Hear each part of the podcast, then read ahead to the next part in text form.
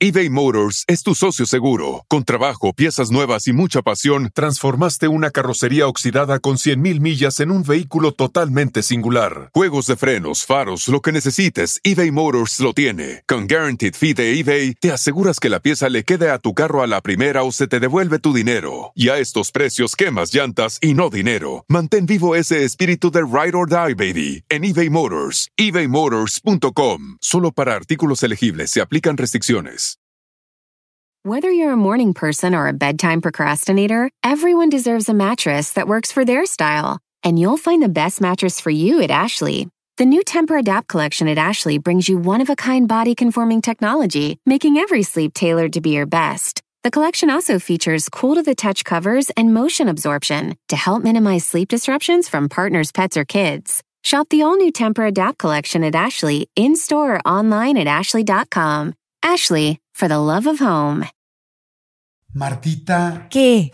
te veo de pelo suelto. A ver, la gente que. Igual hay gente que no te está escuchando, pero tú casi nunca te veo así de pelo suelto. De pelo así como leonesca. Sé, es que me ve algo diferente Jordi, pero no se da cuenta todavía. Los ¿Qué rayos. es? Ajá. Oye, ¿qué tal? rayos. Soy un hombre que se da cuenta. Sí se dio cuenta. Una mujer de al lado que se ¡Qué hizo. Te hiciste rayos. Me hice rayitos, traigo rayitos. Nunca me había hecho nada así. Siempre traía el pelo, pues como tú me conoces, muy oscuro. Sí. Y ahora Ah, para. Estás más güera y se te ve la cara más, como más afilada. Como más. Ah, ¿en serio? Sí, porque acuérdate que los colores claros del pelo hacen que se vean más afiladas y los colores oscuros hacen que se vean más, eh, ¿cómo decir? Más eh, brus- no bruscos, este.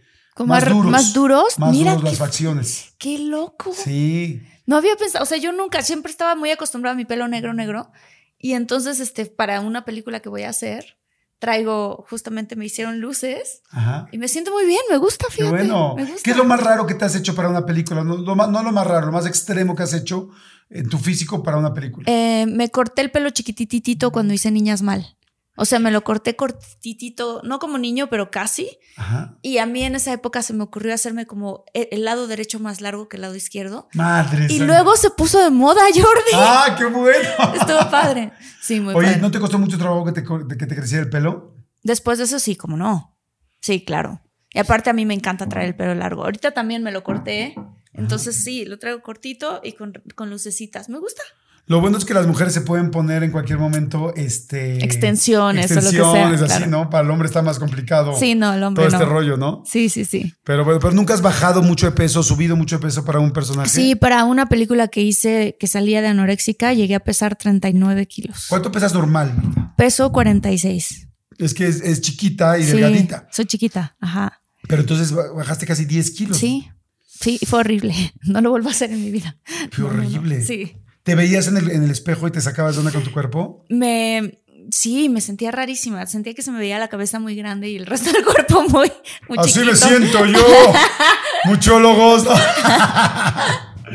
Oye, pues muy bien. Pues vamos a arrancar un Sí, episodio arranquemos importante. es muy ¿Arrancamos? emocionante. Arrancamos.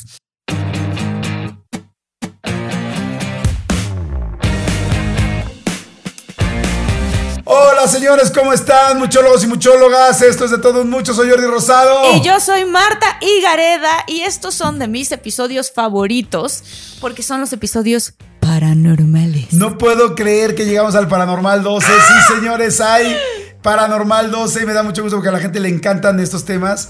Pero bueno, nunca nadie como Marta que lo, que lo siente en carne y en terror propio. Sí, yo he vivido muchas cosas a los que todavía no han, este es su primer paranormal y no han escuchado los otros o no han visto los otros, láncese también a ver esos, porque cuento muchas historias que pasaron cuando yo crecía en casa de mi abuela, que es una casa que estaba embrujada. Sí. Embrujada ella Embrujada y ustedes muy sensibles, la Muy verdad. sensible. O sea, decimos casa embrujada, pero en realidad pasaban muchas cosas en esa casa porque mi abuela era un portal.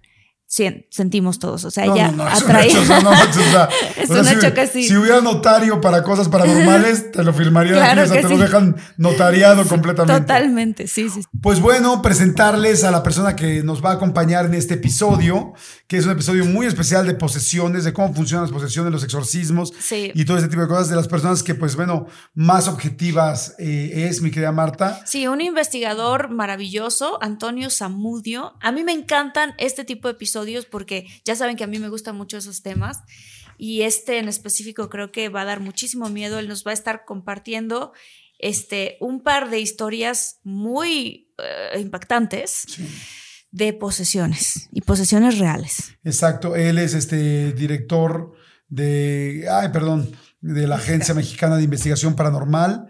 Eh, eh, que está en funciones actualmente. Fundador del primer organismo autónomo de investigación, clasificación y evidencia de casos paranormales en México. Y ahora asesor para Netflix, porque está haciendo una serie específicamente de los casos paranormales más reales y más impresionantes. Y él, bueno, es asesor e investigador para Netflix en esta, en esta situación. Así es que, Antonio Zamudio. Antonio, ¿cómo estás? Es un honor, es un honor para mí, de verdad, para eh, eh, afortunadamente que estamos aquí ahora, nosotros ya en presencial sí. y ya haciendo de todo mucho con el tema paranormal. Mil gracias a los dos. Fue nuestro primer invitado de todo mucho. Sí. Porque al principio de todo mucho empezamos con muchos temas sin invitado y luego poco a poco fuimos integrándolos. ¿no? Exactamente, sí. Bueno, y el tema de hoy no está perro, sino lo que le sigue, está muy fuerte y es... Eh, las posesiones. Posesiones. ¿Qué son las posesiones y cómo funcionan? Si existen poseídos, si no existen poseídos, existen exorcismos, cómo son los exorcismos, qué pasa cuando se, mete, se te mete algo y no de lo que quieres que se te meta. Sí. O sea, porque, sí, porque cada vez dices, por favor, Come on, come on, please. Te estoy esperando, pero hay veces que no es no, el asunto. Este, En este asunto no. Este, yo, te, yo te quería preguntar, ¿por qué, eh, ¿por qué ocurren las posesiones? Híjole, creo que esa es la pregunta de los 64 mil, claro. y Marta, porque, por ejemplo, nosotros sí tenemos como ciertos elementos que a seguir de una investigación.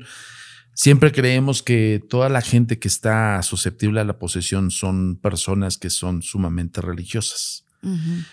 No podría caber la posibilidad incluso una posesión demoníaca con demonios que son conocidos en la Biblia, o sea, no podría caber la posibilidad que fuesen poseídos por un demonio budista, por así decirlo, ¿no? Con otro contexto religioso. Mm.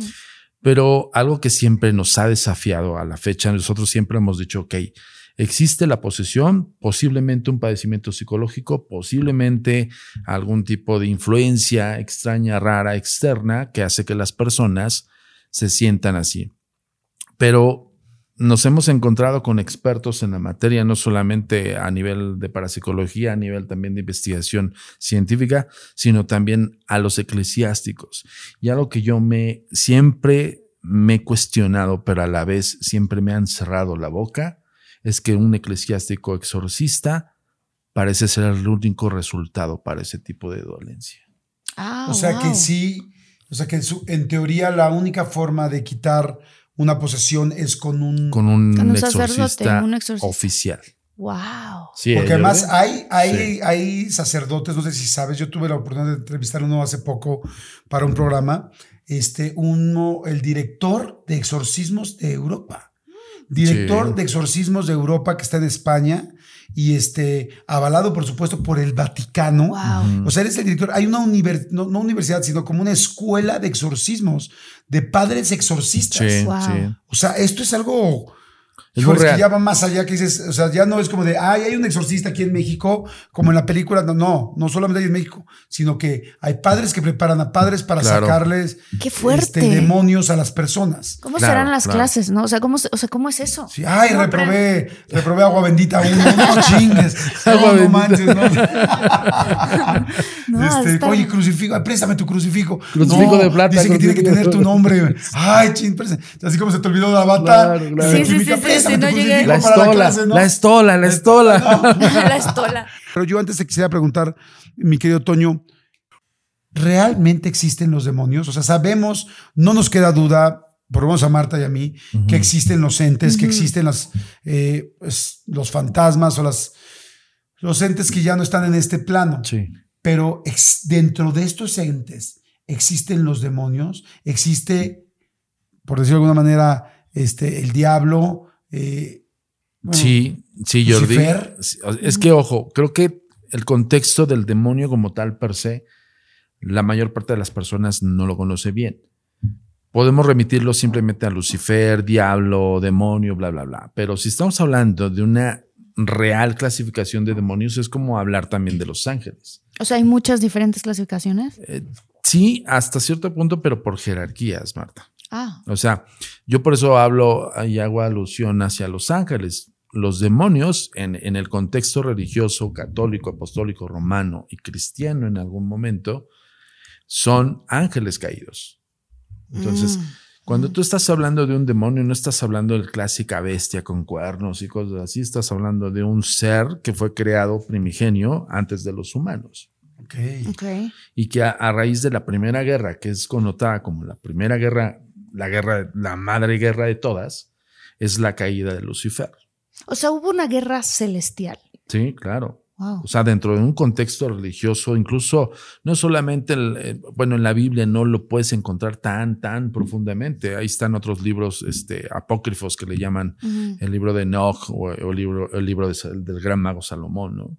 que te habla de estas huestes infernales. Y ahí se habla, por ejemplo, de un diablo, ahí te puedo hablar de un o Belial, no sé, este, Belcebú. ¿Esos que son todavía más arriba? Son demonios de jerarquía alta. Y de esos demonios dependen legiones de demonios. ¡Wow! Madre santa. ¿Quién sería el CEO de este asunto? Pues, yo, creo, yo creo, que el CEO, pues sí, podría ser Lucifer y por ende otros demonios, que podría ser, por ejemplo, si te puedo contestar, puede ser un Belcebú, un Astaroth, que son demonios de jerarquía muy alta, que están como muy pegados con el mero mero, ¿no? ¿Y, y un demonio te puede hacer mal? O sea, porque, por ejemplo, ¿no? Eh, pues los duendes que vivían en la casa de la abuela de Marta les hacían travesuras. Ya después, en el Paranormal 11, para que lo escuchen, ahí sí sintieron, eh, eh, tu eh, Miri, tu hermana, sintió una mano arriba, pero con uñas rasgándola. Sí, una cosa horrible. ¿Puedes contar un poquito de eso? Sí, sí, sí. Hubo un evento que nos ocurrió en la madrugada, en donde de repente se oía primero una respiración y después en la puerta, lo cuento, lo cuento más detalladamente obviamente en el episodio que hicimos, pero en la puerta tocaban tres veces, se oía como un tac, tac, tac, tac, tac, tac, y una respiración, es una cosa súper fuerte y, y nos pusimos a rezar hasta que finalmente medio eso se fue y nos quedamos dormidos, era mi hermana, yo y mi otro hermano en otra cama. Y entonces así creímos nosotros que habíamos dormido cinco minutos, no es cierto pasó tiempo, pero nosotros se nos hizo que cerramos los ojos, los abrimos y de repente sentimos como un ente, las dos, traspasó la pared y ¡pum! se sentó encima de nosotros, de mi hermana y de mí, en la cama. Y las dos nos dormimos con las manitas así entrecruzadas y entonces mi hermana sintió como unas, una mano muy larga, con unas uñas muy largas, la rasguñaba como la, la parte de, del, ¿cómo se dice esta parte? Sí, de, la, palma, de la, el torso, Sí, el torso de la mano. Exactamente. Y entonces, este, se sentía una energía horrenda y pesada y había un ruido que acompañó a todo esto. Entonces, no supimos qué pasó, pero volvió a empezar otra vez el toc, toc, toc. Y claro, cuando nos despertamos eran, eran cercanos a las 3 de la mañana. No recuerdo exactamente la hora, pero era la madrugada. Y, y fue horrendo. O sea, fue una experiencia muy Es que, por ejemplo, bajo el contexto de lo que menciona Jordi, de tu experiencia, yo sí tendría que hacer una, marcar una gran diferencia, Jordi, entre un duende y un demonio. Ah, no, esto no se sentía chiquito, porque ya hemos tenido experiencias con duendes y son chiquitos. No, esto es una cosa grande. Bueno, es que hay infinidad de clasificaciones de duendes. Ese es otro gran tema, ¿eh? Ah, de hecho, es un tema un poco más profundo de los elementales. Pero, por ejemplo, un demonio, cuando te visita un demonio, cuando trata de buscar una posesión, no te avisa. Mm. Claro. Te posee. O sea, simplemente se te mete. Claro. Mm. Y no sabes en qué momento. Es por eso el desafío ante los expertos, de saber, tratar de discernir entre un padecimiento psicológico a algo que posiblemente no tenga explicación. A mí algo que me gusta mucho de Toño y siempre se los he comentado es que es extremadamente objetivo. O sea, no es una persona que, inmediatamente sea alarmista o oportunista con, claro, esto es un demonio, claro, él siempre está buscando realmente la explicación primero lógica y una vez que se desecha la lógica y cuando no hay opción, entonces sí ya se va a lo paranormal y eso es quizá por eso ha sido la persona que yo más, más cerca he estado eh, con este asunto de las cosas paranormales. ¿Qué sería, qué tipo de, situaciones psicológicas presentan personas que creen estar poseídas, pero es algo psicológico? Muy excelente pregunta, porque eh, la diferencia o la delgada línea entre que podría ser un padecimiento psicológico, ¿no? Algún deterioro por algún tipo de estrés postraumático y un montón de, derivantes de las enfermedades, a raíz incluso de la inconsciencia de que están posesos. Mm. Eso se encarga prácticamente los expertos en la materia de ello. ¿Qué quiere decir? Pues evidentemente el nivel médico. O sea, cuando una persona va a requerir un, exorcismo ante las oficialías eclesiásticas, no pueden pasar por alto el análisis médico. Jamás, ¿Qué tipo de cosas puede tener? ¿Esquizofrenia? Esquizofrenia, bipolaridad, podría tener un trastorno depresivo, cosas así. Pero, pero justamente las personas que se dedican a esto, incluso eh, le mando un saludo al padre Barba, que es el exorcista, prácticamente es el coordinador de los exorcistas de aquí de México. Yo tuve el gusto de, platicar con él en tres o cuatro ocasiones cuando estábamos haciendo la búsqueda para la nueva serie de Netflix. Entonces, justamente yo le decía a él, ok, padre, usted dígame cómo, con qué fundamentos, porque yo todavía dudaba del propio padre, ¿me explicó? Ah, de verdad. Sí, o, sea, ¿cómo distingue el padre a alguien psicológicamente afectado que alguien que realmente tiene un... Exactamente, pues porque no, los padres no van solos. Claro. Porque la iglesia también tiene un soporte de, psicólogos, psiquiatras. Ah, ok. O sea, les hacen estudios. Sí, claro, por supuesto. Es que no pueden, ellos no se aventuran a hacerlo, porque imagínate cuán delicado es. Hay, hay padres, a nosotros nos tocó hablar de eso y nos tocó incluso ver casos Recuerdo uno de estos casos que nos tocó averiguarlo en el proceso de liberación, Jordi. Y, y, ahí te cuentan anécdotas de personas que mueren durante la liberación. No, ¿cómo, crees? A ver, esto es súper delicado. Por eso digo, no, no, no es tan fácil. ¿Cuál es el objetivo de los demonios? Yo creo que me remitiría a, la venganza. Yo, yo, si me lo pones a mi punto particular, ojo, ¿eh? No, no es algo oficial ni está escrito.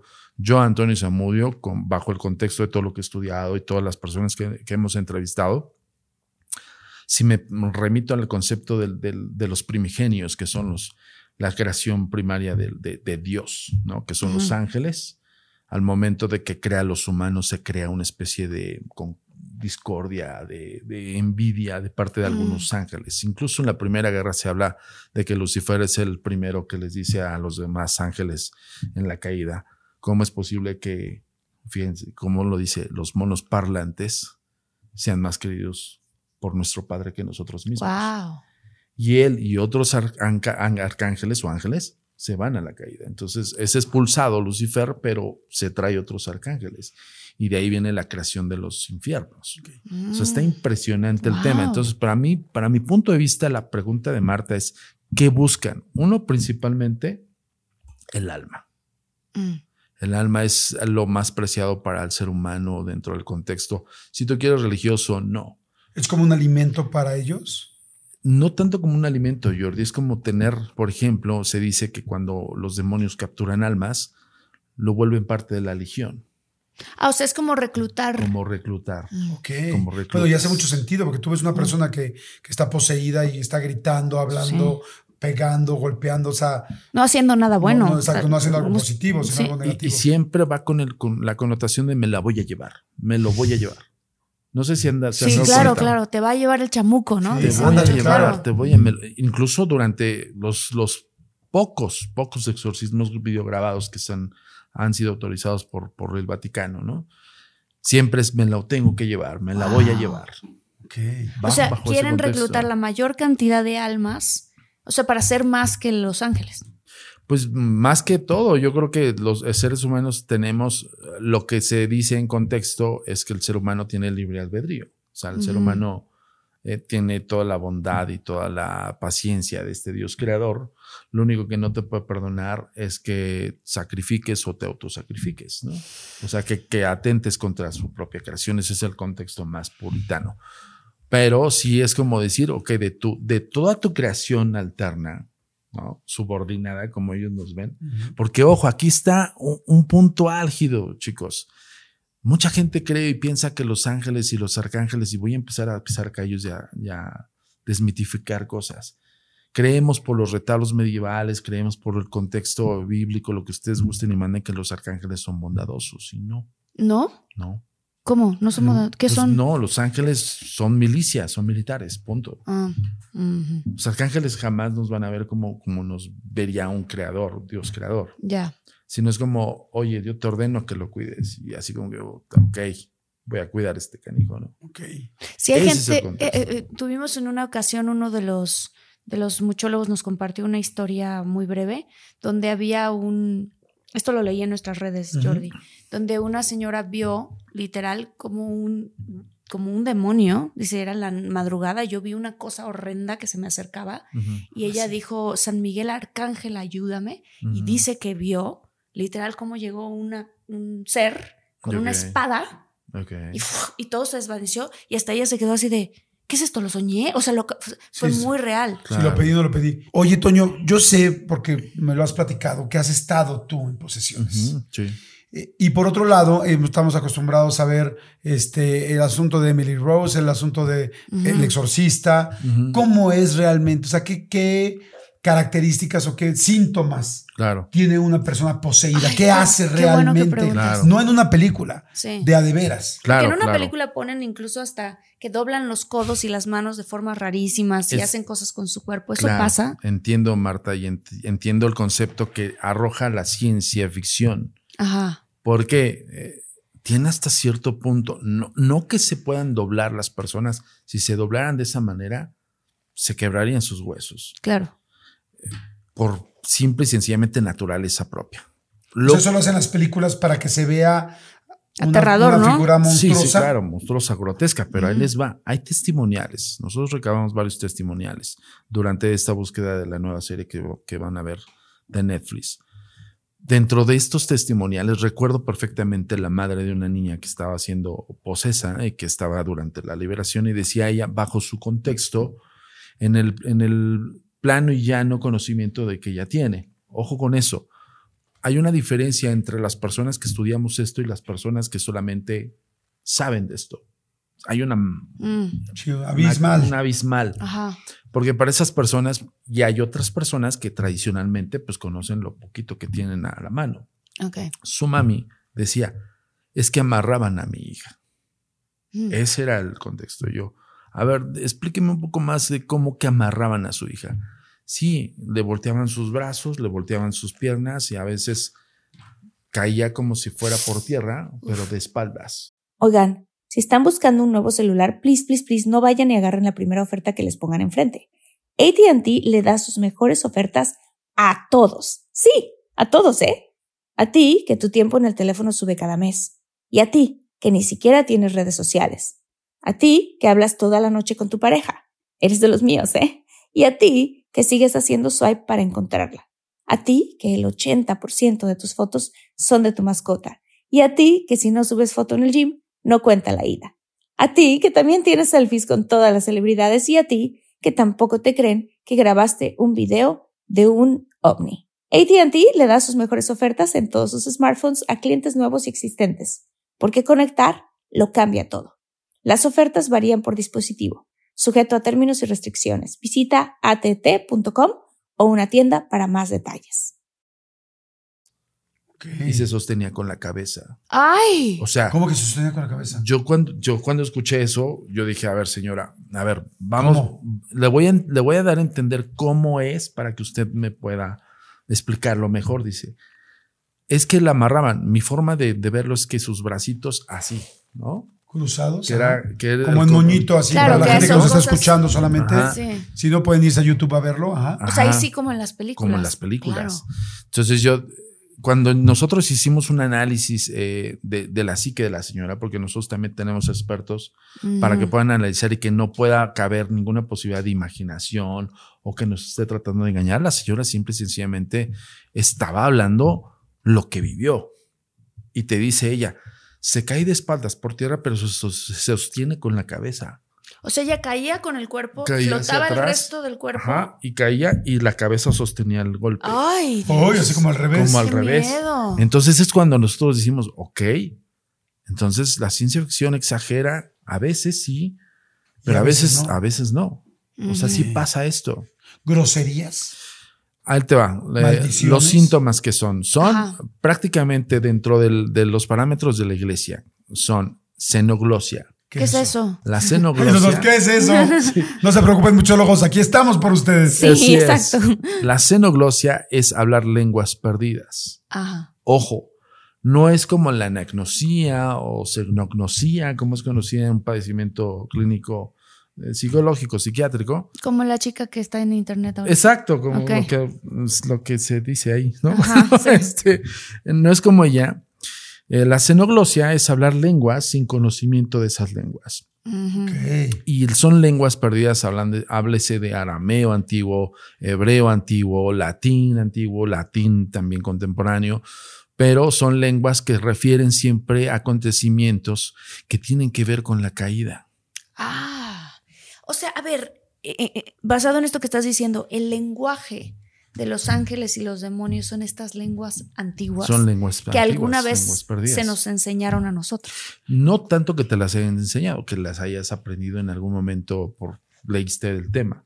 Por eso No, sí me refiero a nosotros como civilización. Ah, o sea, sí, estas claro, lenguas claro. antiguas, Sí. ya. Claro, Sí, claro. Pero ¿por qué dices caídas? O sea, en algún momento de una fractura de esa Por la guerra. Sí, este, eh, todo el contexto que, por ejemplo, un poseso puede hablar, no solamente hablar groserías y mentar y maldecir cosas, sino hacen alusivo a acontecimientos escritos por Enoch, por Salomón, Wow. incluso por la Biblia. Ok. El conocimiento de ese tipo de, de situaciones que dicen en una persona que, por ejemplo, una chica de, de 16 años pudieses comprender y hasta cierto punto en, en el tiempo que vives, dices, bueno, tiene internet, pero ¿cómo es posible que habla la lengua tan...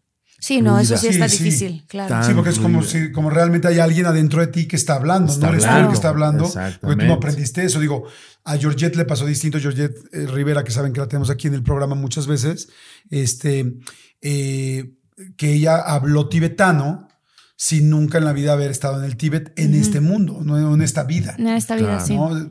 Pero bueno, aquí no es lo mismo hablar tibetano en buena onda que hablar arameo en, Es en- es que- Con maldiciones y diciendo cosas, ¿no? claro. Yo creo, ahí yo voy a dar mi punto de vista con todo respeto, pero yo creo que sí, el, el punto de que no, yo estoy dando un mensaje de buena onda, no, a ver, un demonio te posee para destrozarte, punto. Y para llevarte como para Sí. llevarte. O sea, un demonio no te va a poseer como para decirte, oye, Jordi, pues nada, me caes mal y me, te voy a. Me Sí, voy a meter en qué tu cuerpo un peligro, ratito". ¿no? No, no, no. O sea, por eso el contexto de lo, de, de- de lo que gira en torno y lo que rodea a un poseso tiene que ser bien estudiado y bien delicado. Entonces, eso es xenoglosia. Xenoglosia. ¿Qué otra cosa? a hablar lenguas Ah, perdidas. te, te quiero hacer una pregunta rápido hablando de esto, de que que vienen a, a llevarte. Ujú. ¿Qué pasa con las personas que mientras los están exorcizando se mueren? Pues es que. ¿Se los llevan? ¿O quién ganó ahí? Prácticamente sí, no lo liberaron. Ah, obvio. wow. obvio no lo liberaron. Pero aquí entra el, por eso hay muchas actas, se pasan por muchos filtros para llegar a un, a una- a un ejercicio de exorcismo. Real. Porque imagínense, vamos, desafortunadamente pierde la vida la persona. Ahí quien estuvo presente está implicado en un posible homicidio, punto. Híjole, claro. Ante las leyes es eso. Claro. Sí, porque lo estás perturbando. O sea, él Psicológicamente, podría ¿no? estar acostado en su cama gritando, inventando madres. O que se, Este, o que pero se si ya llegas tú y, y a ver, no, y salte de aquí, y amárrenlo, y agárrenlo, y echen agua bendita, No, claro. y contra la pared, y tal, y eso, oye, cabrón, De que- mataste tú. Es, es que ese es el punto y eso es lo delicado. Por eso no es tan fácil. Ojo, no se vayan con la finta con que vean un video viral de un exorcismo y un cuata y retorce. No, o sea, no, no pasa así. ¿Hay algún video? en- Realmente es casi nulo que haya videos. Hay uno del, del padre Fortea, si no mal recuerdo. Para que la gente lo googlee Claro, ahorita, que lo vean. nos están escuchando, y Este- también a la gente de YouTube se lo ponemos en la descripción. ¿Padre qué? Fortea, me parece ese apellida. Esto es- si estoy mal ahí, corríjame los eclesiásticos. Pero, por ejemplo, esos padres sí, sí, han, sí han revelado ciertos exorcismos. Y no expresamente pasa todo esto que les estoy comentando. Ahora, un exorcismo como tal en una persona ya dictaminada como posesa, un exorcismo puede durar hasta tres años, Jordi. Marta. ¿Cómo? ¿Hasta, Hasta tres, tres años? años, claro. O sea, el proceso de sacar Sí, a este claro, demonio de, la persona. O sea, no es como que en una vez, en una Sí, sola. no es de que lleguen y como mágicamente ya, cabrón, ¿no? ¿Y, qué, y, qué, ¿Y a qué personas las poseen? O sea, tiene que ver Perdón, con perdón la... que te interrumpa, sí, Sí, ya lo vi aquí. ¿ya lo viste? Padre Fortea, exorcismo en Archen, en Archena, hablamos con el exorcismo con el padre Fortea, el demonio de un ser que es un ser que existe. Sí, está perro. Ahora, déjenme decirles algo. Muchos de esos padres que lo hacen público, de repente el Vaticano no le gusta. Mm. Yo esto hablé con, con el padre Guillermo Barba, que es el coordinador de los exorcistas en México. Le dije, padre, honestamente, para mi punto de vista, ustedes deben salir al público a hablar de esto, porque esto existe. no deberían de ocultarlo, porque creo que es lo único, para mi punto de vista como investigador, que es, lo, es, el contexto del, del heroísmo que tiene un eclesiástico exorcista. Claro. Y esto que te preguntaba, o sea, ¿hay alguna característica que uno puede tener para ser más susceptible a ser poseído? Eso está cañón. O sea, porque digo, sí, todo lo que pasa, qué difícil, qué miedo, cómo sé que, cómo sé que yo soy vulnerable ante claro. Yo les digo algo, este, en los en las investigaciones que hemos realizado, por ejemplo, en los últimos que, que nos encontramos, también en otras que, que, nos encontramos que posiblemente eran influencias, porque hay que marcar una gran diferencia. Una cosa es una influencia maligna y otra cosa es una posesión maligna. Ah, ¿Cuál es la diferencia? La influencia es que alguien te esté hablando al oído, pero justo ahí entra el, debate y el discernimiento de los profesionales.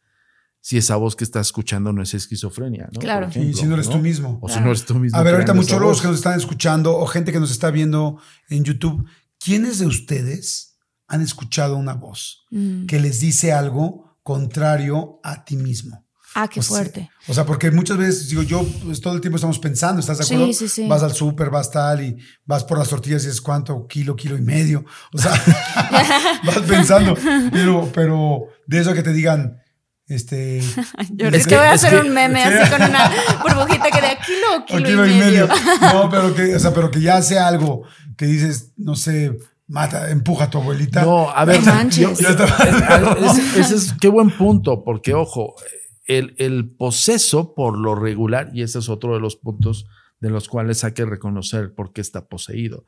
Y eso no lo digo yo, lo dicen los eclesiásticos. Tú ya te diste cuenta que, amistades tenemos, incluso hablaste con, con, uno de ellos. Este, es también la, la evidencia. La evidencia en un poseso es nata. Videncia es, ¿qué quiere decir? Para que no se me vayan por las ramas. Es que quien, ellos saben perfectamente cada secreto que tú tienes. ¿Cómo? Todo. O sea, los posesos. Los posesos tienen la capacidad de la evidencia. Wow. Y eso lo, usan en contra, por ejemplo, del exorcista.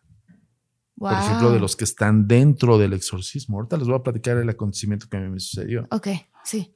O sea, el demonio va a ocupar lo que más te duele, duele para alejarte. o lo que más temes para alejarte, desequilibrarte. Una pregunta, por ejemplo, Marta con todo respeto, Martita, que es una persona muy sensible y muy fácil de poder ver cosas que están fuera de esto, de lo normal, ¿sería más vulnerable para ser poseída que yo? No, no, no, no, no, no confundamos. La percepción extrasensorial es parte de nuestra psiquis, todos la tenemos. Hay personas como Marta y su familia que hemos, eh, hemos escuchado y lo ha platicado, que son más sensibles, incluso por, por, por descendencia.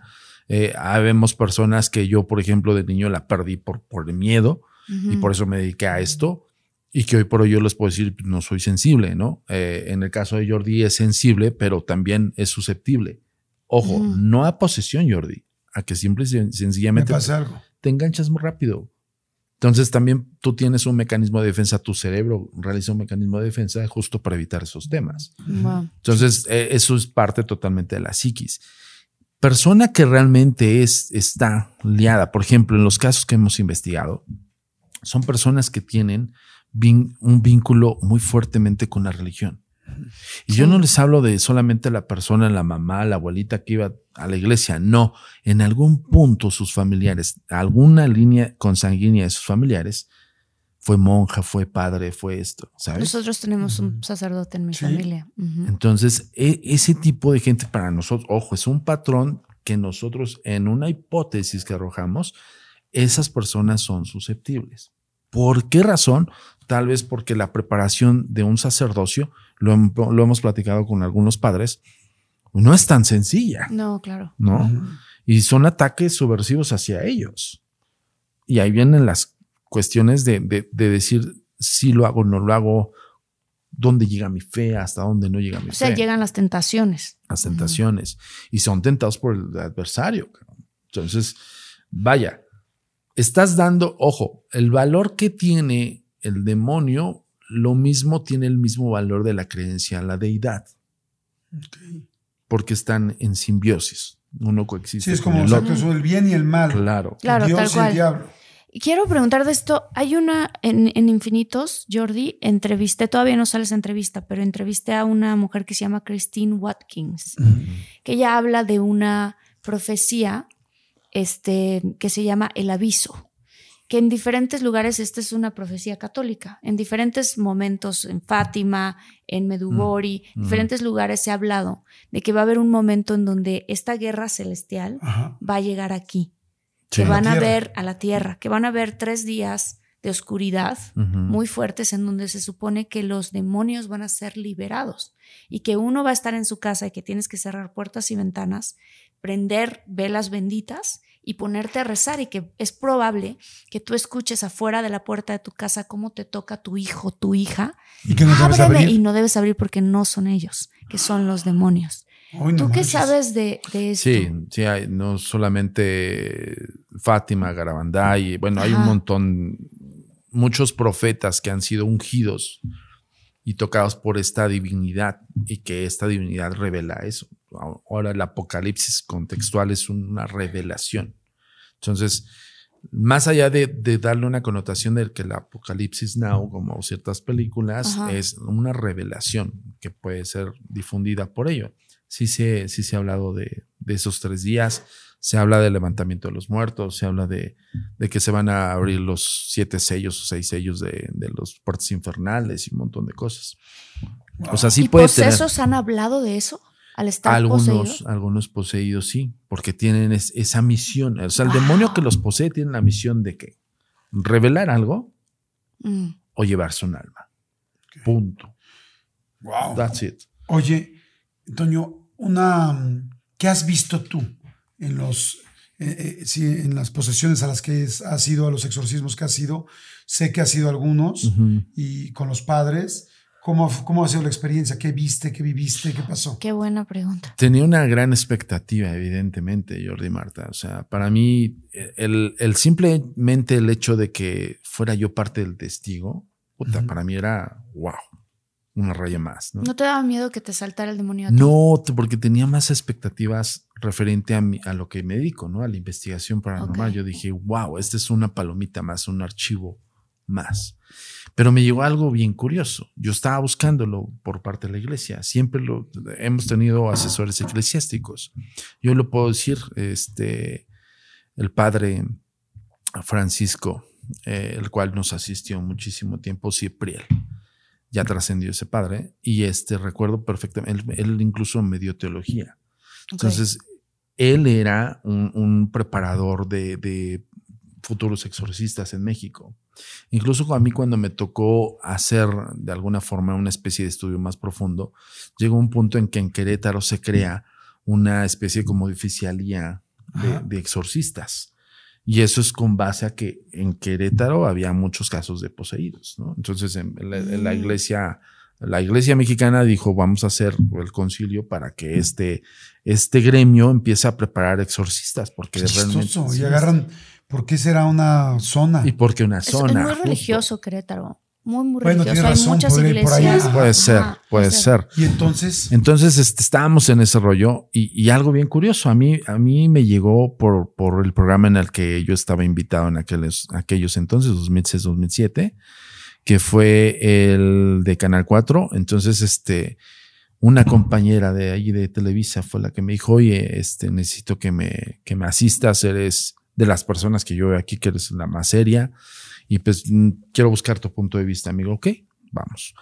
Fuimos, eh, voy a darles el contexto así general. Eh, una casa bastante grande en una zona muy, este, pues de, recursos. Ajá.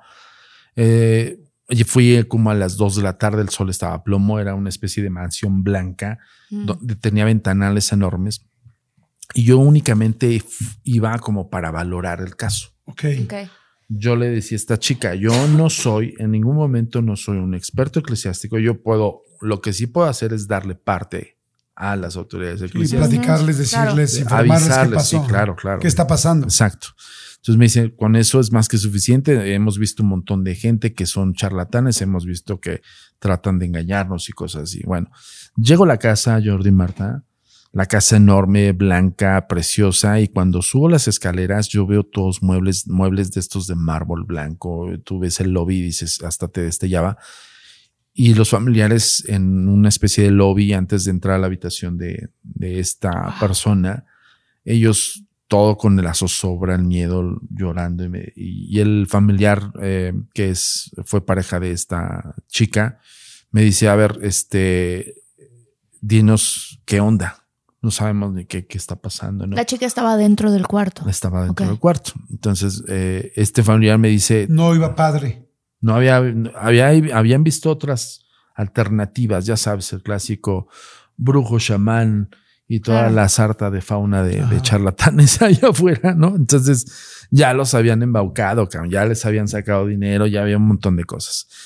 No remitían a lo católico porque no eran tan creyentes en lo católico. Fíjate, ahí desafía un poco el contexto de, del patrón que estamos siguiendo. Entonces me dice él, ya no sabemos qué hacer eres nuestra última opción. Yo le digo, bueno, espérame, tampoco no me fijes tanta responsabilidad. O sea, no puedo decirte si evidentemente es o no es algo que tú sugieres, ¿no? Porque ellos decían, es que están, está... Poseída. No, ellos decían otro padecimiento, yo, ni siquiera una posesión.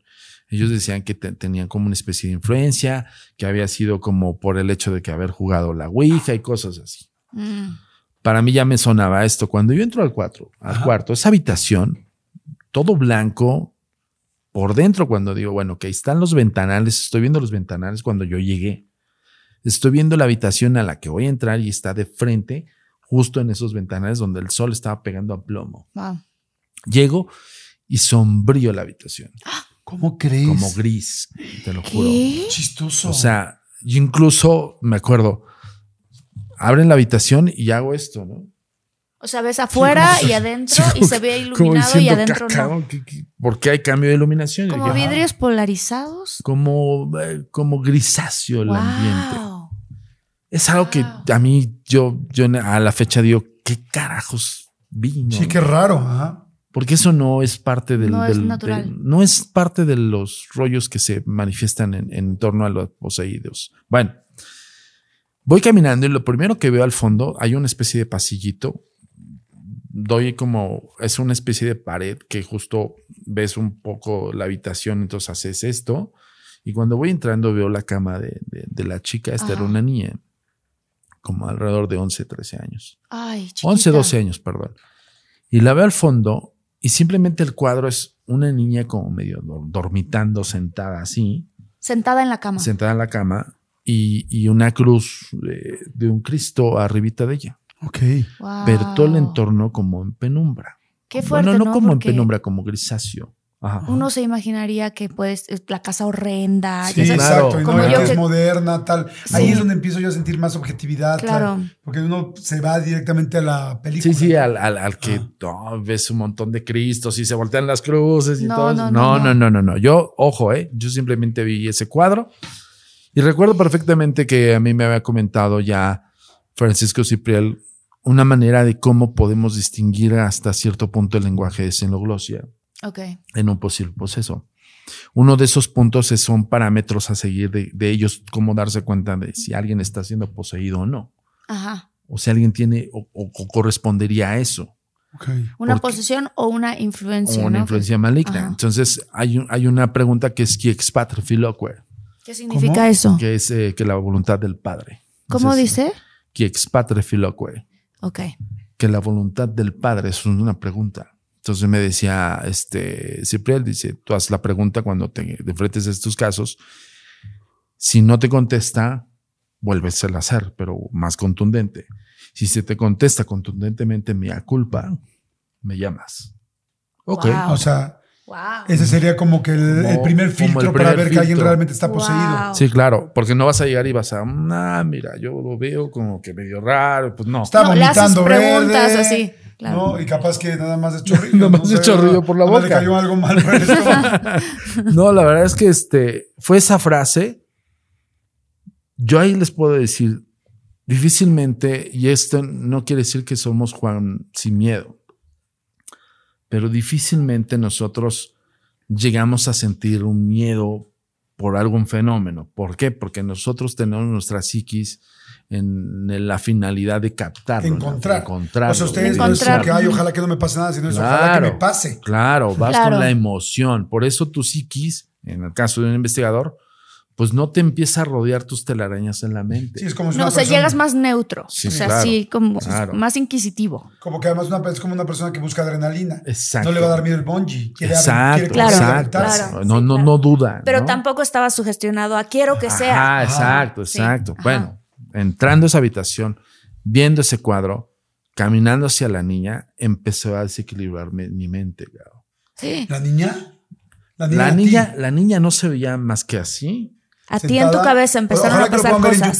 y en mi cabeza. O sea, la niña con la cabeza hacia sí, abajo. Sí, sí, o sea, no hacían nada. Sentada con la cabeza hacia abajo y tenía el pelo largo, pelo corto, pelo, pelo güero. medio largo, como más o menos como de tu, como lo traes ahorita. Y vestida. Y era una especie como de camisón o camisola, algo así. Y recuerdo sábanas muy blancas, muebles muy blancos. No había cuadros de, de, algo alusivo a Cristo, a Dios. Nada, nada más era una cruz. cruz. Pero yo te digo algo, yo conté esos pasos. O sea, yo cuando entré a esa habitación, te lo juro, se me pone la piel chinita porque me acuerdo. Y me acuerdo perfectamente que volteó hacia donde está el familiar y me dice, Pásale. Yo le dije, entra, entra conmigo y me dice, no, yo no quiero entrar. ¡Eh! ¡Wow! Y, y es cuando empieza en mi cabeza a decir, a ver, ya me estaba dando miedo, Jordi, ya me estaba, o sea, en ese momento ahí, que no es normal. Ahí se me olvidó todo lo que he aprendido con el paso de tantos años y dije, ok, quítate las telarañas y empecé a contar los pasos de la entrada hacia la cama. Okay. ¿Por, qué? ¿Por qué? Porque mi psique me estaba diciendo, tienes que ver caminos de huida, cabrón. Fíjate. ¿eh? Ah, wow. Yo no veía otra cosa más que una niña así. Pero tenía que hacerle la pregunta. Claro. Entonces yo llegué al pie de la cama y recuerdo perfectamente que yo no vi absolutamente ningún obstáculo durante ese trayecto. Ajá. Llego y, y pues ya estando ahí dije, bueno, ok, no hay más. Es una niña que está así. Y ya está, dije, uy, qué bueno que no estoy viendo nada más, ¿no? Pero yo estaba con la zozobra, incluso me estaban sudando las manos, me siguen sudando las manos de, acordarte. de, contarlo. Bueno, Recuerdo que rodeo la cama del lado izquierdo primeramente, la sigo viendo, me acerco un poquito y, y muy tenue le dije, ¿qué expatre filoque? Tenía miedo. Cuando lo dijiste. Yo, yo, sí, sí, no, sí. no, ¿Y te contestó? Espera, eBay Motors es tu socio seguro. Con trabajo, piezas nuevas y mucha pasión, transformaste una carrocería oxidada con 100.000 millas en un vehículo totalmente singular. Juegos de frenos, faros, lo que necesites, eBay Motors lo tiene. Con Guaranteed Fee de eBay, te aseguras que la pieza le quede a tu carro a la primera o se te devuelve tu dinero. Y a estos precios, quemas llantas y no dinero. Mantén vivo ese espíritu de Ride or Die, baby, en eBay Motors. ebaymotors.com. Solo para artículos elegibles se aplican restricciones no hizo nada, entonces dije, bueno, no me contestó, pues ya no me contestó y me acuerdo que. Ya vámonos, ¿no? Ay, nanita, qué asusta. Vámonos, ya, ya cerramos el Yo estaba, bueno, pues no hay nada, con permiso, buenas no, noches. No, no, tiene fiebre, punto, bye. Eh, claro, ¿no? Y de repente. Deprimida, vámonos. Te lo juro que me acuerdo cuando me dice, tienes que hacer la pregunta contundente. Claro. Y si es así, ¿eh?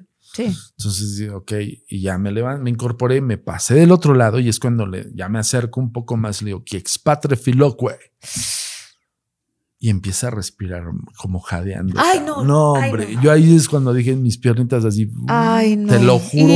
Se los juro. Pocas veces yo he tenido miedo ante un hecho sobrenatural. Ese día empezó. Parecía como un niño chiquito. Empezó así. O sea, rápido. Rápido, rápido. Híjole, no. Y en, mi, en mi mente era, te va a saltar, güey. No, va a saltar sobre de ti. Te va, no sé, eh, empezó a contaminarme las pelis. Sí, las películas. O sea, luego, el exorcista, va a doblar la cabeza, no sé, yo empecé a debrayarme yo. Me hice para atrás y dije, a ver, espérate, estás aquí por algo, tienes una familia allá afuera que, que están confiando en ti, en tu criterio, pues éntrate, papá. Y ya dije, bueno, ok, respire profundo y otra vez. Que expatre güey. Hace como una especie de voltearme a ver y me dice, mía culpa. ¡Ay, no! no, Te lo juro, cabrón. No, Los dos, Te lo juro. yo no sé qué hubiera hecho en ese momento. Salgo corriendo. Esto lo he platicado dos veces, Jordi. Dios de mi vida, gracias por contarnos. Te lo juro que piensan que, que, es un guion de película. Búsquenlo, no es un guion de película, no, no ha salido en ningún lado. A mí me pasó. Bueno, cuando me dice eso, frío, cabrón. Frío y se me quedó viendo de una forma. Yo lo único que les puedo decir es que la mirada es como de un psicópata a punto de darte muerte. Así. O sea, así como. En una niña de, de 12 años. Yo estoy tratando de hacerlo feo, con mi. Feo, así, o sea, vean, vean en YouTube, por favor, las caras de Marta, porque O sea, te voy a ver a ti a ver si me sale, o sea, como, como así. ¡Ay! Así. Marta, me das miedo. Sí, sí ándale. Me das miedo, como, Teresa. ¡Ah! Teresa. Así como, como la mirada, como, como Ay, no. hijo de tu Pink Floyd, ¿no? Ay. Entonces yo lo que hice fue no caminar hacia atrás no dándole la espalda. Fíjense, ella estaba ya desequilibrado. Claro. Caminaba hacia atrás, hacia atrás, hacia atrás y de repente camino hacia atrás del lado de donde yo estoy diciéndole la pregunta, me voy hacia el pie de la cama y no le doy la espalda y yo dije, eran 15 pasos hacia la puerta. Fíjate, ¿eh? o sea, mi mente en ese momento dijo, sí, son 15 pasos, no le des la espalda. Y estoy caminando hacia atrás y de repente me tropiezo con un mueble. Que no había. Que no, estaba. no estaba yo. O sea, fue un pum, que pex. Dije, igual no lo vi, no sé qué. No di la espalda, me fui para más Y ya te seguía viendo fijamente todo ese tiempo. O sea, es una, mirada que jamás se me va a olvidar. Sí, te voy a matar. No, no Nunca se me va a olvidar. Y, el jadeo como más intenso. That's it. Salí del cuarto, me vieron ellos, me dijeron, hasta me dijo mi amiga, tráele un bolillo a mi amigo porque si se espantó. sí, sí, sí, literal, yo estaba pálido, ¿no? Entonces ya medio entré en cinco, le hablé a Cipriel, le dije así, así, así, así. ¿Estás ahí? Sí, este, voy para allá. Wow. Punto. ¿Y llegó ese mismo día? Llegó ese mismo día como ¿Con las... ¿Con pan? ¿Con pan? Llegó a valorar él. Ajá. O sea, ojo, Cipriel por mucha confianza que le tuviese a su estudiante, yo fui su estudiante, tiene que primero valorar si es realmente, ¿no? O sea, porque pudo haber sido, pues nada más este cuate vio una mirada rara y se espantó, ¿no? Entonces, este, yo tenía pues como veintitantos años, un poquito más, casi a los treinta, pero sí me desequilibró. Yo, bueno, pasó eso. él llegó y me dice, no la viste a los ojos. Le digo, madres, güey. No, me dijo, sí, sí. Pues, pues sí. la vi a los ojos, güey, ¿no? O sea, cuando me dice no la viste a los ojos, dije, ya se me va a meter o qué onda, güey? te lo juro. Qué fuerte. Sí, claro, claro, lo, lo, que pensaría uno. Y luego... ¿Por qué te dijo que no? Que, ¿Por qué te dijo eso? Ahorita te voy a explicar por qué, porque pasó algo después. Bueno, corte algo, digo yo, no manches, Cipriel, o sea, ¿cómo que, por qué? Yo te dije, échame algo, dime algo. Y me dice, no, que no creías. Así me decía. yo no seas gacho, güey, ponme un ungüento o algo, cabrón, ¿no? Un aceitito. Entonces, recuerdo que me dice, quédate aquí afuera, me, me untó un, bálsamo, hizo un oratorio y se puso su estola, así literal, una estola morada, cabrón. Dijo, vamos a ver, vamos a confirmar tu, tu... ¿Tú te quedas afuera? Yo me quedé afuera. Jordi, no, yo ya estaba, ya estaba así. y Cipriel ya también me había dicho, pues te dije que no la vieras a los ojos. Y yo dije, ¿en qué momento me dijiste eso? ¿no? Sí. Bueno, corte A me dice, vamos a regresar en, una semana. No supe qué pasó con Cipriel, la niña. Lo que sí supe es de que sí me dijo sí.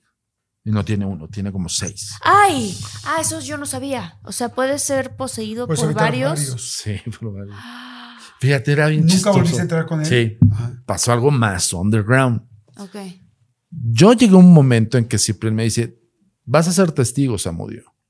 No vas a poder grabar nada, no vas a poder documentar nada. Vas a ser mi testigo, vas a firmar estas actas. Cada vez que nosotros vengamos aquí con esta niña, vas a firmar como testigo. Todo lo que suceda, todo lo que pase, tú vas a testiguar, todo. Pero no puedes videograbar nada. Olvídalo. Ok, yo así como un niño chiquito, ok, ¿no? De la primera impresión, no pasó es que me explicó Cipriel, bueno, ellos te tratan de desequilibrar, Samuel. Tienes que entender una cosa. Los demonios buscan tu vulnerabilidad. Y si te la encuentran, se meten. Se agarran de ahí. ah, ¿se meten? No, no se meten, no, no. se agarran de ahí. O sea, se agarran de ahí para decirte, ok, tú le tienes miedo a la oscuridad. Pues, te voy a decir algo que te va a aterrar. O tú de niño viviste esto y te voy a decir algo que te va a aterrar. Fíjate, ¿eh? Bueno. Me venía explicando eso y yo ya como que diciendo, bueno, ok. Luego, a ver, pero dime, no se me meten justo. Me vio, no se me meten y me dice, ah, me das pena como investigador, me decía, era chistosísimo. Ah, sí, pero un gran recuerdo, un gran amigo. Ah, chistosísimo, pero yo, yo te lo juro, yo así. yo también. No bueno, fui, fui a varias sesiones, estuvo súper normal. Yo no veía otra cosa más que rezos, oratorias, ta, ta, ta, bla, bla, Este, era como muy light las sesiones en las cuales yo participé. Ok. ¿Y la niña no hacía nada cuando rezaban? Pues no, yo no veía así que tal vez una que otra mirada y cosas así, pero yo no lo veía nada fuera de lo normal que yo ya había visto, ¿no? Sí.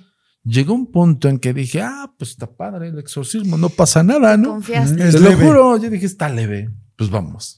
Entonces a mí cuando me, me llamaba siempre me dice, tienes que ir, porque tú siendo testigo del primer exorcismo, pues, tienes que ser de los tienes que ser de los siguientes. Entonces, para que tú en algún momento dado que tengas que hablarlo ante las autoridades, digan, el caso empezó así y se y transcurrió. Sí, fue un testigo constante. Por si se moría ella o lo que sea, tú estás lo que sea, ¿no? Entonces, y también para liberarte porque estás implicado. Bueno, entonces yo recuerdo que ya me daba flojera ir a los exorcismos, voy a ser honesto, porque yo no vi otra cosa. Yo quería ver como mm. la peli y todo el rollo. Yo ya me había liberado un poquito del miedo que a mí me causó la primera impresión. Entonces, en una noche me dice, te recuerdo, estábamos preparando, se estaba preparando él, él, y su acólito, yo estaba siendo testigo nada más. Y me dice, te recuerdo, no la veas a los ojos. Ok. Y yo dije, ok. O sea, esto nunca me lo había dicho con las anteriores, porque ahorita me lo está diciendo. Mm. Yo dije, pinche siempre nada más me está metiendo miedo, ¿no? No, para que me asuste, o para, que perdí el miedo. O algo, ¿no? Dije, bueno, digo, sí, sí, ya sé, no puedo grabar, no puedo, ta, ta, ta. órale. Yo iba ya como quitado de la pena, chicos. Ya tenía yo confianza. Yo ya pasaba esa habitación como si fuera mi habitación. Yo ya había el cuadro. ¿La niña siempre sentada en la misma posición? Sí, yo ya había el cuadro de la niña y ya no te daba tanto miedo. O sea, bueno, de repente en otras sesiones estaba sentada, en otras sesiones estaba con su mamá. O sea, hasta cierto punto tenía un cierto, una ligereza de tal fenómenos que los familiares ya, ya decían, pues ya está alivianándose. Ya no había nada. Pero, oh sorpresa, uno de, de las preparatorias del propio exorcista es hacer que se revele, saber mm. quiénes están poseyendo a la persona y es una antesala de la liberación. O sea, si él estaba haciendo su oficio como tal, rezos, oraciones, bla, bla, bla. Cuando, preparación para, esto. Ajá, exacto. Entonces, el día que me dijo, no la veas a los ojos, ¿ok? No había pasado nunca que yo tomara del brazo a la niña, nada. Pues todo tranquilo, todo normal, yo estaba siendo testigo. Esa noche, ese día cambió mi vida por completo. ¿Qué pasó? Cuando estamos dentro de la habitación, Ciprel empieza a hacer otro tipo de ritual. Tiene una estola diferente de color, tiene una especie de, bálsamos diferentes. O sea, yo veía como, un, como un ritual un poco más diferente al primero. Y empieza a rezar y empieza a rezar en latín y empieza a decir, no sé qué, en latín, no puedo, no puedo decirlo al público, pero bueno, empieza a rezar y empieza a arrojar agua bendita. Entonces, y ahí es cuando yo veo que la niña salta como una especie, pero fue un salto un tanto increíble, Jordi, porque está, está así. Y era como si se incorporara, pero de la nada, como una fuerza bruscamente fuerte. Cuando sentía el agua Cuando bendita. Cuando sintió el agua bendita. Entonces en ese momento me dice, agárrala. Así me dijo, ¿no? Yo, ok. Dije, pues es lo que está No me habías dicho esto antes, ¿no? a mí no me dijeron eso. Bueno, la prensé del brazo con mi brazo, nada más un brazo, la, la traté de, agachar, pues con una niña de 12 años, tiene una complexión, una complexión delgadita. Sí, chiquita, como, como Martita, así delgadita, menudita, pero todavía más chiquita. Pues me bajó, cabrón. Con la fuerza. Con la fuerza. Y otro es otro padecimiento, tienen sansonismo, le llaman. Ah, fuerza. Fuerza descomunal. Wow. Entonces, damos de cuenta que, préstame tu brazo. Ya tenía, agárrame el brazo hizo esto. Ay, cadijo. Y- y- Sí, o sea, y Toño cuando le bajó el brazo, adentro, está jalando Sí, a Jordi, cuando pero hace- muy fuerte. Cuando Ajá. hace esto, yo me acerca, cabrón. Ajá. Te jala. Y me dice, no la veas a los ojos, me empieza a decir Cipriel. Ay, no. Ahí te va. Debut y despedida, cabrón. En ese momento. Me agacha y yo todavía me quedé así como. Y el acólito me dice, agárrala bien, agarra de los brazos. Y Cipriel aquí, no la veas a los ojos, pero gritándome. Yo llegó un momento en que so- escuché un bzzz, como un zumbidito en mi cabeza Ajá. y tenía su cabello aquí. Yo recuerdo que la Al lado, agarré, enfrente la- del la agarré del brazo. O sea, su cara estaba al lado de la tuya. Estaba al lado de la mía. Estaba el acólito y Cipriel estaba de este lado y Cipriel me decía, no la veas a los ojos. Y me acuerdo que nada más vi el acólito como diciendo, no la veas. Y en eso la vi, cabrón. La volteaste a ver. Ella me estaba viendo y la volteé a ver. Entonces cuando la volteé a ver me dice, así textual, todo eso que le temes éramos nosotros. Te estábamos observando de debajo de tu cama, cabrón. Puta, güey. Pum. ¿Te dice la niña? La niña, güey. A ti. Todo A eso. que le- y era que algo de chiquito que te- éramos Y de, ni- de nosotros. niño yo le temía mucho a, a ver debajo de la cama. Ah, no Ay, manches, no manches. Jordi. Te O Te sea, lo si juro, aquí yo, nada, yo nada más sentía así el y todo, todo, todo mi cuerpo electrizado y como tablita, cabrón. ¡Pum! caíste. Caí. Yo nada más vi a Cipriel diciéndome, pendejo, así, cabrón. Te dije que la no la ver. No sí. la veas, no la veas. El acólito, Wow. el acólito agarró a la chavita, Cipriel me agarró de la, del saco y ¡pum! para afuera, cabrón. Te sacaron del cuarto. Y nunca volviste a sacaron. entrar. No, ya no, no, No. no, Jordi. O sea, yo estaba pasmado. O sea, tú sentiste, pregunta, cuando escuchaste el zumbido en tu Mm, mente, mm. porque a mí me han pasado y otras personas les ha pasado esto de, de eh, un viaje astral o que se te sube el muerto. Hay muchas personas que hemos escuchado un zumbido Sí. en la mente. ¿Será parecido a Es- eso o qué? Yo como una especie como cuando te suenan los tímpanos. Cuando Sí. tss, Ah, como así, Wow. pero combinado como un. Sí, sí, sí, sí, sí. Y pues yo estaba totalmente, o sea, yo decía, pues el brazo de una niña, pues la Sí, agarro, no, ¿no? no te va a Y jalar. La, la bajo, ¿no? Cuando me agarra, la agarro así y me la acerco y me dice aquí, siempre, no la veas. Y yo iba al acolito me diciéndome, no la veas. Y volteaste, aunque. o y sea, estaba no así su pudiste- cabello y volteó, cabrón. Entonces cuando voltea, Sí, sí, te Pues- encontró la vista. O sea, puse no de es- miradas, cabrón. Y todo eso que te daba miedo, Es debajo real.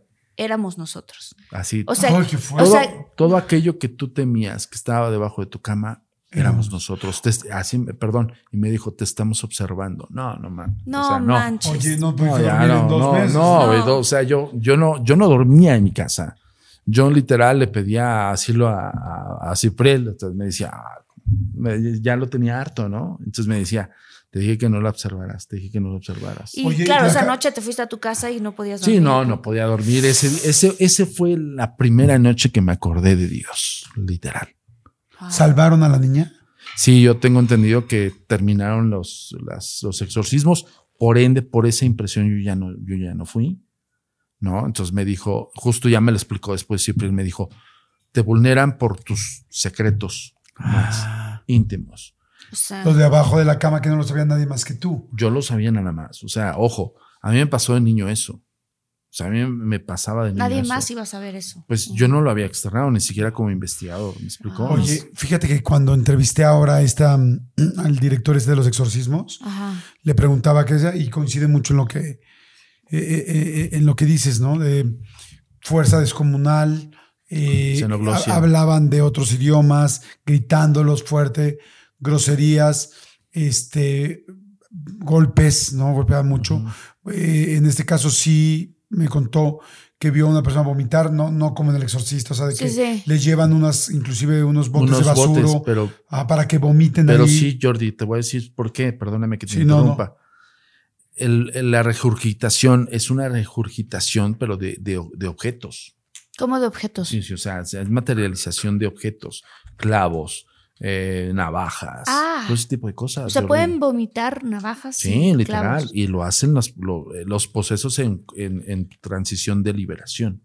¿Y si se las tragaron? No, o sea. No, es lo que dice, las están es- materializando. O sea, lo, lo extraño es de cómo, cómo Ah, materializan. y se les corta la garganta, se les corta el, el paladar. Wow, porque son navajas reales. Qué fuerte. O sea, sí está cañón. Esa es una, otra parte de, de- de los síntomas. A mí lo que me decía es que una de las niñas con las que estuvieron niñas o niños, no me acuerdo, este, lo tenían que sostener entre cuatro o cinco adultos porque no podían, o sea, verdaderamente no podían con él. Con la fuerza. Y con la fuerza, y niños chicos, ¿no? También hay adultos, evidentemente, no es nada más Sí, claro. niños, adultos, a todo el mundo le puede pasar esto.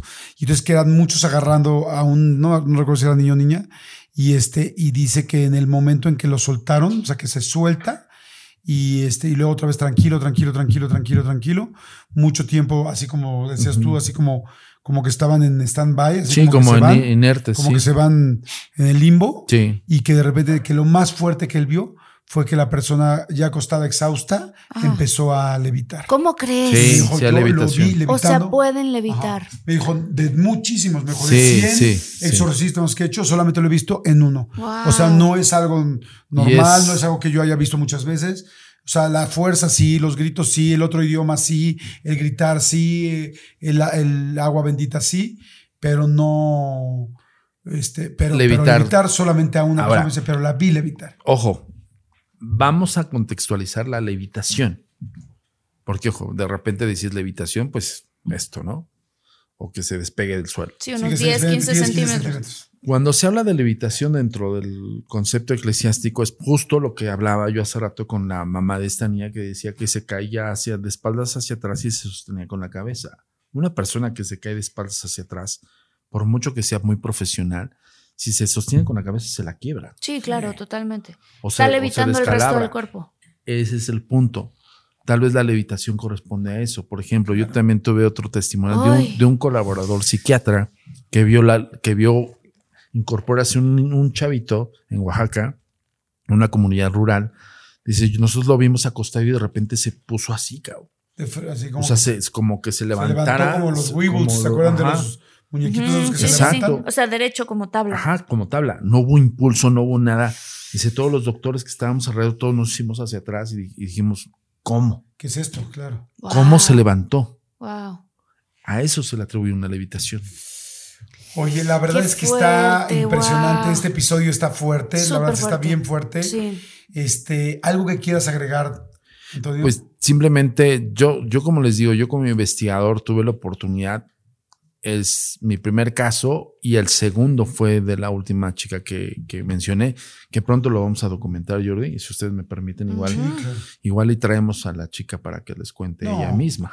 ¿Por No, qué no? no, No, no. sí. No, no, yo Sí, que sería. ¿por qué no? No, no, le- Pero ella nos puede contar sí qué le estaba contar, ¿para qué- le estaba pasando a ella por dentro a lo mejor? Sí, o sea, a claro. mí eso se me hace súper Yo les voy a sí dar- estaría bien, pero en Starbucks en otro lado, o sea. no, no. hombre. En mi Bueno. casa preferiría, no. Yo les voy a decir algo, nada más para darles ya un se le contexto. quitó, ya se le salió, ¿no? ya, ya está liberada. No Ya, vaya a ser que. ya está liberada. Ahí les va. Solamente un pequeño episodio de los testimoniales que ella nos arrojó. Ajá. Al lugar donde iba era un templo de, de liberación con un padre muy conocido en Guadalajara. Entonces dice que se encontró un montón de niñas ahí, o sea, chavitas de su edad, chavitas, bueno, chavas más grandes, señoras y demás, ¿no?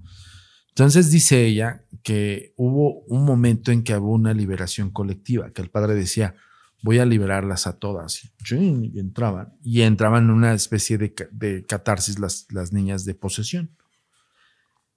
Hubo una ocasión que al mismo tiempo cayeron por tierra. Ella, ella te lo cuenta con base a lo que le cuenta. Todas al Todas las niñas cayeron. Todas al mismo tiempo. Como de duérmase. Como, ajá, ándale, duérmase. Chin. ¡Pum! Bueno, que cayeron un poco más de siete, ocho niñas. Entonces, eso te lo cuenta ella porque sus familiares van a, a la liberación y le cuentan todo. Lo que vieron. Yo lo confirmé por parte de los familiares. Y le dije, ¿y qué, qué, te- qué- ¿Qué qué recuerdas? No, sobre todo, ¿qué recuerdas? ¿Cómo son? Yo lo que te puedo decir es que antes estaba sola en, los, en esos cuartos oscuros. Decía ella que cuando entraba en posesión, cuando la entidad se manifestaba, Ajá, ella se veía en un cuarto oscuro Ok. ok.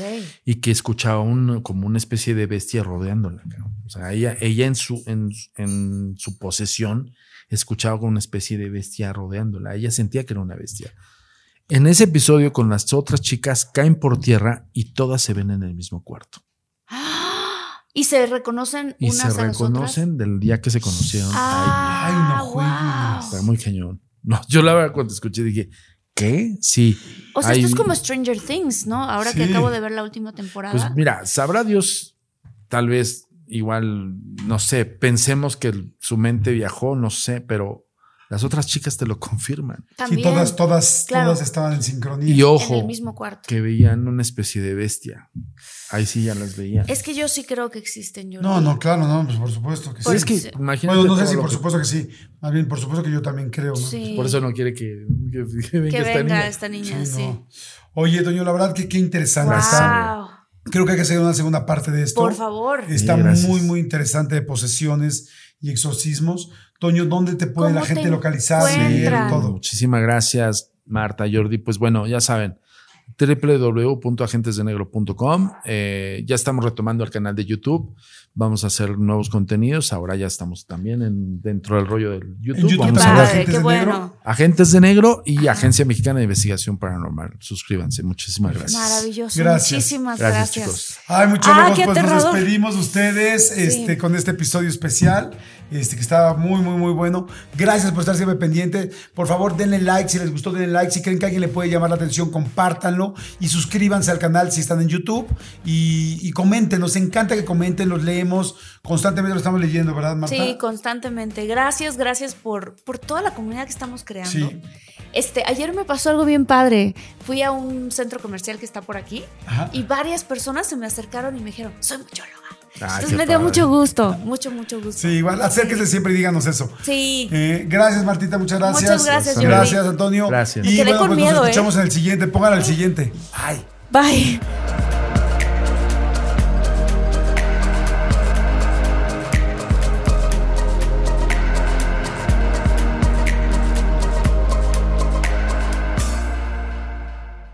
Shopify is the global commerce platform that helps you sell at every stage of your business. With the internet's best converting checkout, 36% better on average compared to other leading commerce platforms, Shopify helps you turn browsers into buyers. In fact, Shopify powers 10% of all e-commerce in the US. Sign up for a $1 per month trial period at shopify.com slash podcast free. All lowercase, shopify.com slash podcast free, shopify.com slash podcast free.